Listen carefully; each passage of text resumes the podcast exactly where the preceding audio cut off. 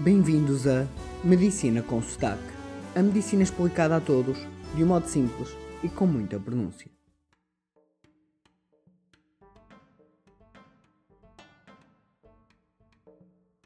Hoje vamos falar de jejum intermitente, um tema que será dividido em dois episódios.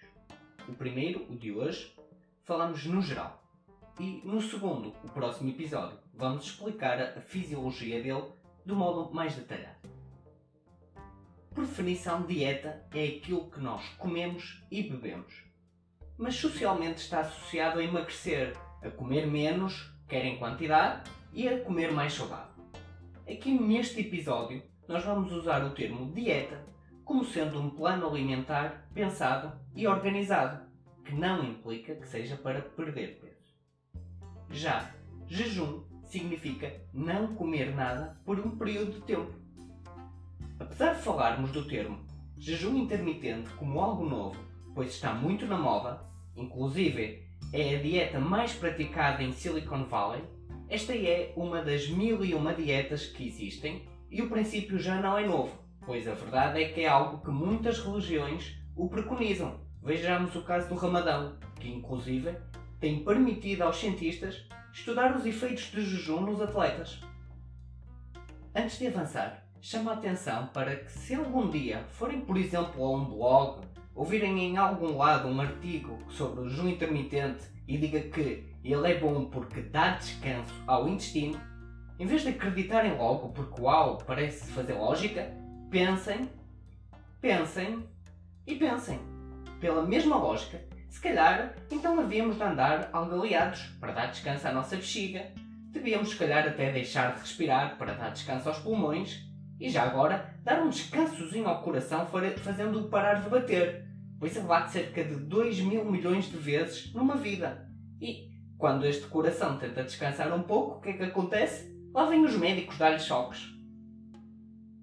Portanto, descansar o intestino pode ter uma lógica mas é para pessoas com doenças muito específicas e graves, como por exemplo no caso do Navalny quando esteve nos cuidados intensivos. Mas isto são coisas totalmente fora do cidadão comum e qualquer analogia com isto é puro esoterismo. Então, o que é o jejum intermitente? É uma dieta baseada no princípio de estar muitas horas sem se comer. De modo geral, há dois grandes tipos o de todos os dias ficar várias horas sem comer e o de ficar alguns dias por semana a comer muito, muito pouco. O primeiro tipo consiste geralmente em ficar 16 horas por dia seguidas sem comer e depois comer apenas nas restantes 8 horas do dia. Por exemplo, comer entre as 8 da manhã e as 4 da tarde e não comer nada entre as 4 da tarde e as 8 da manhã. Ou outro exemplo, comer das 2 da tarde até às 10 da noite e nada comer das 10 da noite às 2 da tarde. Mas isto são apenas exemplos, pois o importante é passar 16 horas sem comer nada. O outro tipo é mais baseado num padrão semanal e, e é mais raro, e consiste em ficar dois dias a comer muito pouco e comer normal nos restantes 5 dias da semana, como por exemplo sábado e domingo come-se muito pouco e nos dias da semana come-se normal. Aqui, no episódio, nós não vamos diferenciar os dois tipos de jejum intermitente, mas sim explicar os princípios. Então, qual a lógica do jejum intermitente? Do ponto de vista histórico, os defensores do jejum intermitente justificam-no assim. Os nossos antepassados, em vez de grandes refeições e snacks, andavam à caça e a apanhar vagas durante o dia e só comiam no final do dia, passando muitas horas em jejum. Mas, mais uma vez, vamos pensar: nós evoluímos, ou seja, mudamos, mudamos o nosso estilo de vida, mudamos o que comemos, o nosso contexto mudou. Aliás, um pilar da nossa evolução foi a agricultura. Passamos de nómadas a sedentários. Aprendemos a confeccionar e a armazenar alimentos. Criamos transportes e rede de distribuição, etc. E como tal, todo o nosso contexto e os nossos genes e o nosso corpo mudaram, adaptaram-se e assim a dieta que fazíamos num contexto pré-histórico pode já não fazer sentido, nem ser a melhor, num contexto atual.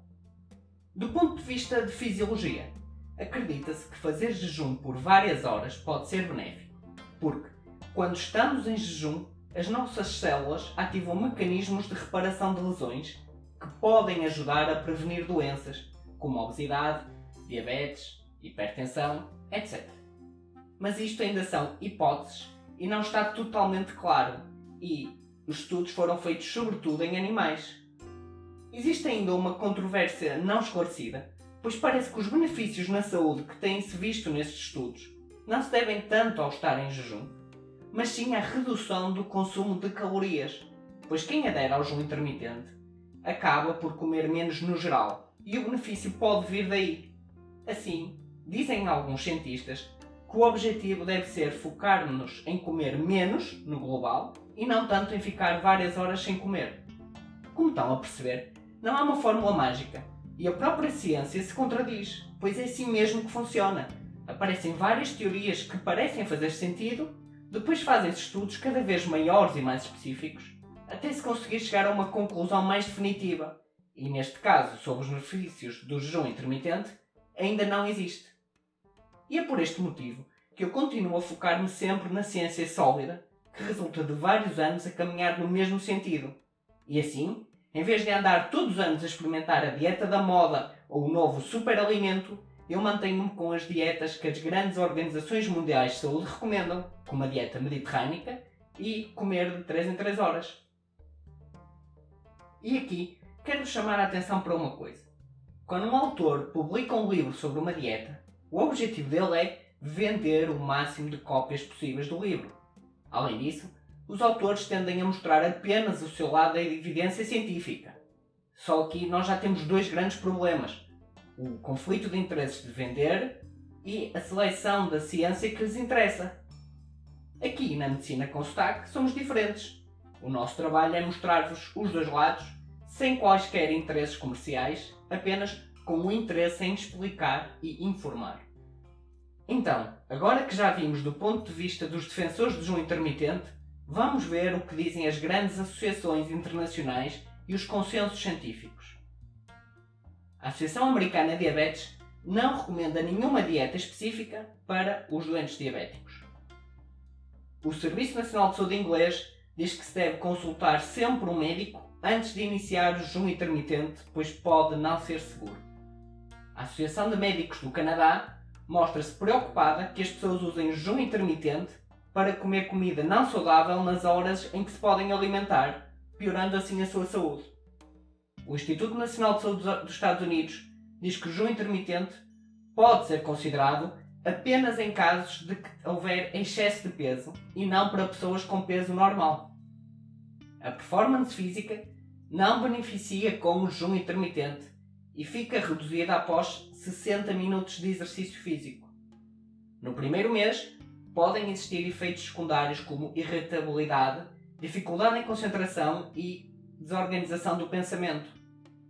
Não devem fazer jejum intermitente os menores de 18 anos, as mulheres grávidas ou amamentar, os diabéticos e as pessoas com distúrbios alimentares. O jejum intermitente parece ser eficaz para reduzir o peso, mas não mais do que qualquer outra dieta.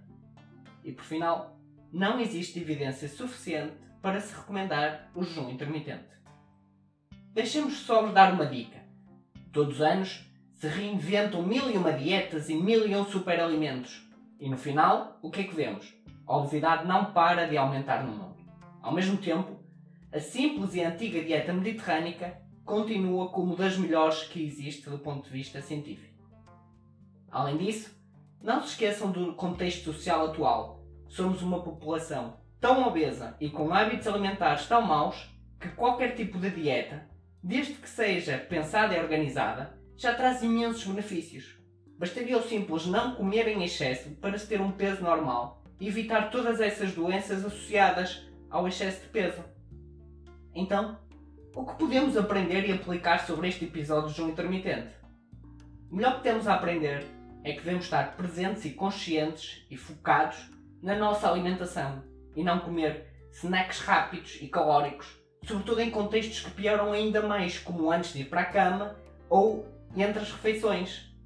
A nossa alimentação deve ser planeada e programada e assim evitar estes snacks nutricionalmente maus e em horas ainda piores. E, caso depois de tudo isto queiram experimentar o jejum intermitente, lembrem-se que não é uma dieta recomendada e que implica um ritmo de vida muito próprio e regular. E ainda que no primeiro mês é frequente sentirem irritabilidade e diminuição da concentração e desorganização do pensamento. Vemos assim no próximo episódio, onde vamos explorar com um pouco mais detalhe o que acontece ao nosso corpo quando estamos em jejum.